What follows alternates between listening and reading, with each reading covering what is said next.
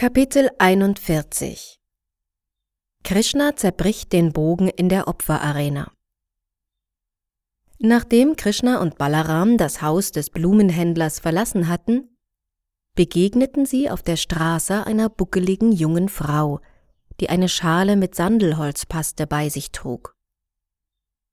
Da Krishna das Behältnis aller Freude ist, erlaubte er sich mit der buckeligen Frau einen Scherz um all seine Gefährten zu erheitern. O hochgewachsene junge Frau, sprach Krishna sie an, wer bist du? Und sag mir, für wen ist die Sandelholzpaste in deinen Händen bestimmt? Ich glaube, am besten gibst du dieses Sandelholz mir. Und wenn du das machst, so kann ich dir versichern, dass du sehr glücklich wirst. Krishna ist die höchste Persönlichkeit Gottes. Und er wusste alles über die buckelige Frau. Durch seine Fragen wollte er darauf hinweisen, dass es keinen Sinn hat, einem Dämon zu dienen. Sie täte besser daran, Krishna und Balaram zu dienen und für ihren Dienst ein unmittelbares Ergebnis zu bekommen. Die Frau entgegnete, Mein lieber Shyamasundara, O schöner, dunkler Jüngling, du musst wissen, dass ich eine Dienerin Kangsas bin, und ich bringe ihm täglich Sandelholzpaste. Wegen dieses Dienstes ist der König sehr zufrieden mit mir, doch nun sehe ich, dass dieses wertvolle Sandelholz niemandem mehr gebührt als euch, Krishna und Balaram. Weil die buckelige junge Frau von Krishna und Balarams wunderschönem Aussehen von der Art, wie sie sprachen, von ihrem Lächeln, ihren Blicken und ihrem ganzen Auftreten bezaubert war, machte sie sich voller Freude und Hingabe daran, die Sandelholzpaste auf ihre Körper aufzutragen. Die beiden transzendentalen Brüder Krishna und Balaram waren von Natur aus sehr schön, und mit ihrer schönen Körpertönung und ihrem farbenprächtigen Gewändern boten sie einen unvergleichlichen Anblick. Als dann die buckelige Frau Krishnas und Balarams Oberkörper, die an sich schon sehr anziehend waren, mit Sandelholzpaste schmückte, sahen die beiden noch schöner aus. Krishna freute sich sehr über ihren Dienst und überlegte, wie er sie belohnen könne. Mit anderen Worten, um die Aufmerksamkeit des Herrn auf sich zu ziehen, muss der Krishna bewusste Gottgeweihte ihm mit viel Liebe und Hingabe dienen. Krishna kann durch nichts anderes als durch transzendentalen, liebevollen Dienst erfreut werden. Nach diesen Gedanken stellte sich Sri Krishna mit seinen Zehen auf die Füße der buckeligen Frau, und indem er sie mit seinen Fingern an den Wangen ergriff, zog er ihren Kopf mit einem Ruck nach oben, um sie wieder gerade aufzurichten. Augenblicklich verwandelte sich die ehemals buckelige Frau in ein wunderschönes, gut gewachsenes Mädchen mit breiten Hüften, schmaler Taille und vollen, wohlgeformten Brüsten. Weil Krishna mit der Buckeligen sehr zufrieden war und sie mit seinen Händen berührt hatte, wurde sie zur schönsten unter allen Frauen. Diese Begebenheit zeigt uns, dass ein Gottgeweihter dadurch, dass er Krishna dient, sogleich zur höchsten Stufe erhoben wird. Hingebungsvoller Dienst ist in jeder Hinsicht so mächtig, dass jeder, der sich ihm zuwendet, alle göttlichen Eigenschaften entwickelt. Krishna war der buckeligen Frau nicht wegen ihrer Schönheit zugetan, sondern wegen ihres Dienstes. Weil sie ihm diente, wurde sie sofort zur schönsten aller Frauen. Ein Krishna-bewusster Mensch braucht nicht talentiert oder hübsch zu sein. Einfach indem er Krishna bewusst wird und Krishna dient, bekommt er alle Talente und alle Schönheit.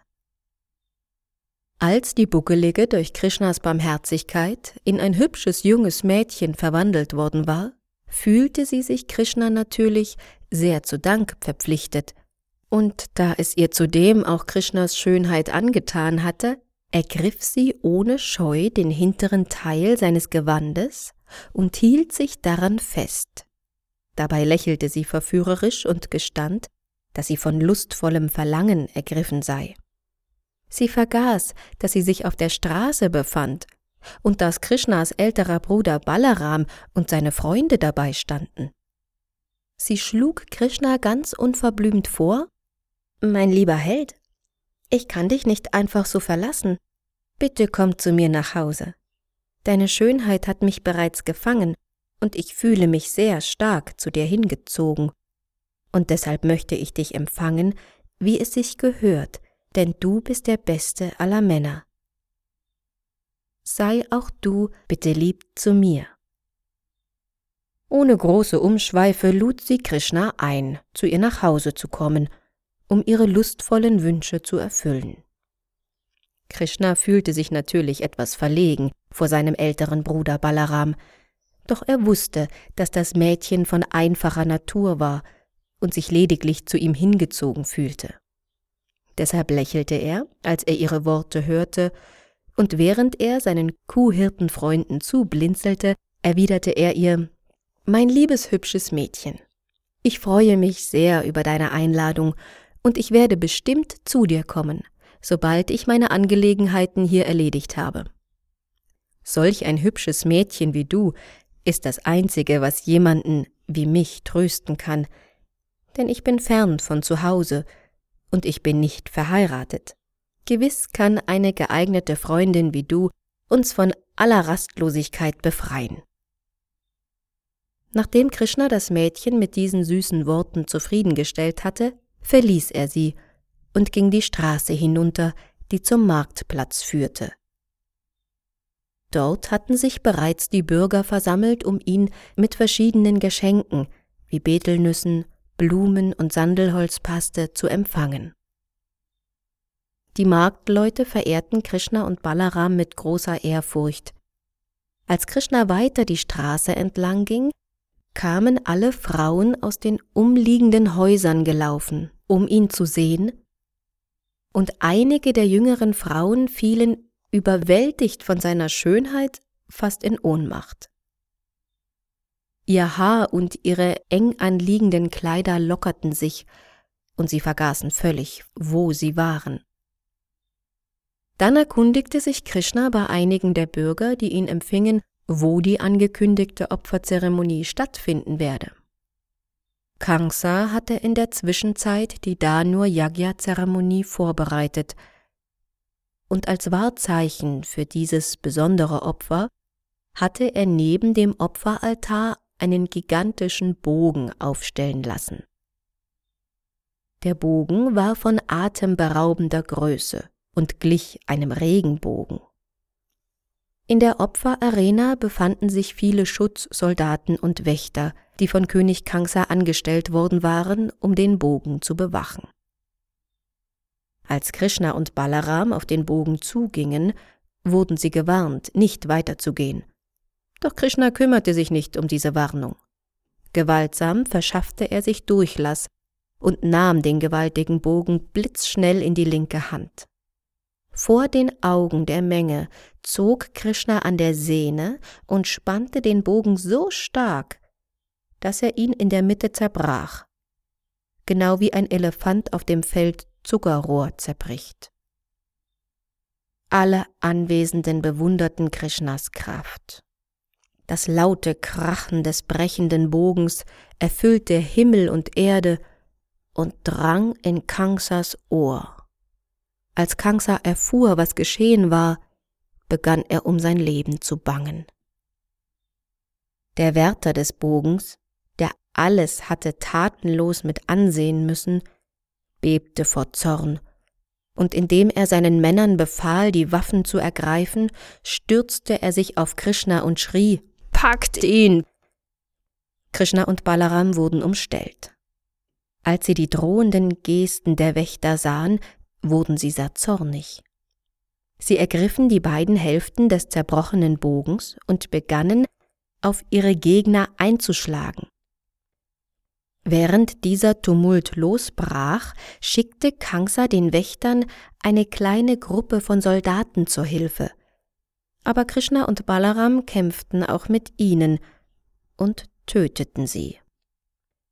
Danach ging Krishna nicht weiter in die Opferarena hinein, sondern schritt durch das Tor hinaus und machte sich auf den Weg zu ihrem Lager.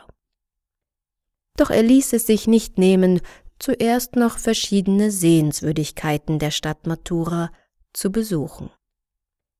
Die Einwohner von Mathura, die Zeuge von Krishnas Taten und seiner wunderbaren Stärke geworden waren, sagten sich, dass die beiden Brüder Halbgötter sein müssten, die nach Mathura gekommen waren, und sie betrachteten Krishna und Balaram mit ehrfürchtigem Erstaunen. Die beiden Brüder ihrerseits schlenderten unbeschwert durch die Straßen, ohne sich im geringsten um Kangsas Gesetz und Ordnung zu kümmern. Als der Abend anbrach, gingen Krishna, Balaram und ihre Kuhhirtenfreunde wieder vor die Stadttore, wo die Ochsenwagen ein Lager gebildet hatten. Auf diese Weise machten Krishna und Balaram Kangsa warnend auf ihre Ankünfte in Mathura aufmerksam, so dass der König ahnen konnte, was ihn am nächsten Tag in der Opferarena erwartete. Als Krishna und Balaram aufbrachen, um von Vrindavan nach Mathura zu reisen, hatten sich die Bewohner von Vrindavan bereits das Glück der Bürger von Mathura ausgemalt, die nun die Gelegenheit bekommen würden, die außergewöhnliche Schönheit Krishnas zu sehen, der von seinen Geweihten sowie von der Glücksgöttin verehrt wird. Was die Einwohner von Vrindavan in ihrer Vorstellung gesehen hatten, hatte sich nun tatsächlich erfüllt, denn die Bürger von Mathura waren glücklich und zufrieden, weil sie Krishna gesehen hatten. Als Krishna in sein Lager zurückkehrte, kümmerten sich Diener um ihn, die seine Lotusfüße wuschen, ihm einen bequemen Sitzplatz zurechtmachten und ihm Milch und wohlschmeckende Speisen brachten. Krishna nahm sein Abendessen zu sich, dachte kurz über den Ablauf des nächsten Tages nach und legte sich dann zur Ruhe. Auf diese Weise verbrachte er friedvoll die Nacht im Lager. Ganz anders erging es Kangsa. Nachdem er erfahren hatte, dass Krishna seinen wunderbaren Bogen zerbrochen und seine Wächter und Soldaten getötet hatte, bekam er eine gewisse Vorstellung von der Macht der höchsten Persönlichkeit Gottes. Ihm wurde klar, dass nun der achte Sohn Devakis erschienen war und dass sein Tod unmittelbar bevorstand. Weil er immer wieder an sein bevorstehendes Ende denken musste, konnte er die ganze Nacht nicht richtig schlafen. Er hatte viele unheilvolle Visionen, und er verstand, dass Krishna und Balaram, die bereits die Tore seiner Stadt erreicht hatten, die Todesboten für ihn waren. Kangsa sah sowohl im Wachzustand als auch in Träumen die verschiedensten unheilvollen Zeichen. Wenn er in den Spiegel schaute, konnte er seinen Kopf nicht mehr sehen, obwohl dieser immer noch da war. Er sah die Sterne am Himmel doppelt, obgleich es sie nur einmal gab. Er sah Löcher in seinem Schatten, und ein hoher Ton summte in seinen Ohren. Die Bäume um ihn herum schienen aus Gold zu sein, und seine Fußspuren im Staub oder in der aufgeweichten Erde waren ihm unsichtbar. Im Traum erschienen ihm verschiedene Geister, die in einer von Eseln gezogenen Kutsche saßen. Er träumte auch, dass ihm jemand einen Becher voller Gift reiche, und er sah sich, wie er den Becher austrank. Er träumte auch, dass er nackt, nur mit einer Blumengirlande umkränzt umhergehe und sich den ganzen Körper mit Öl einreibe. Ob Kangsa also wach war oder sich in Träumen wälzte, er wurde von den verschiedensten Omen verfolgt, und er begriff, dass ihm der Tod gewiss war. Vor Angst konnte er die ganze Nacht nicht schlafen.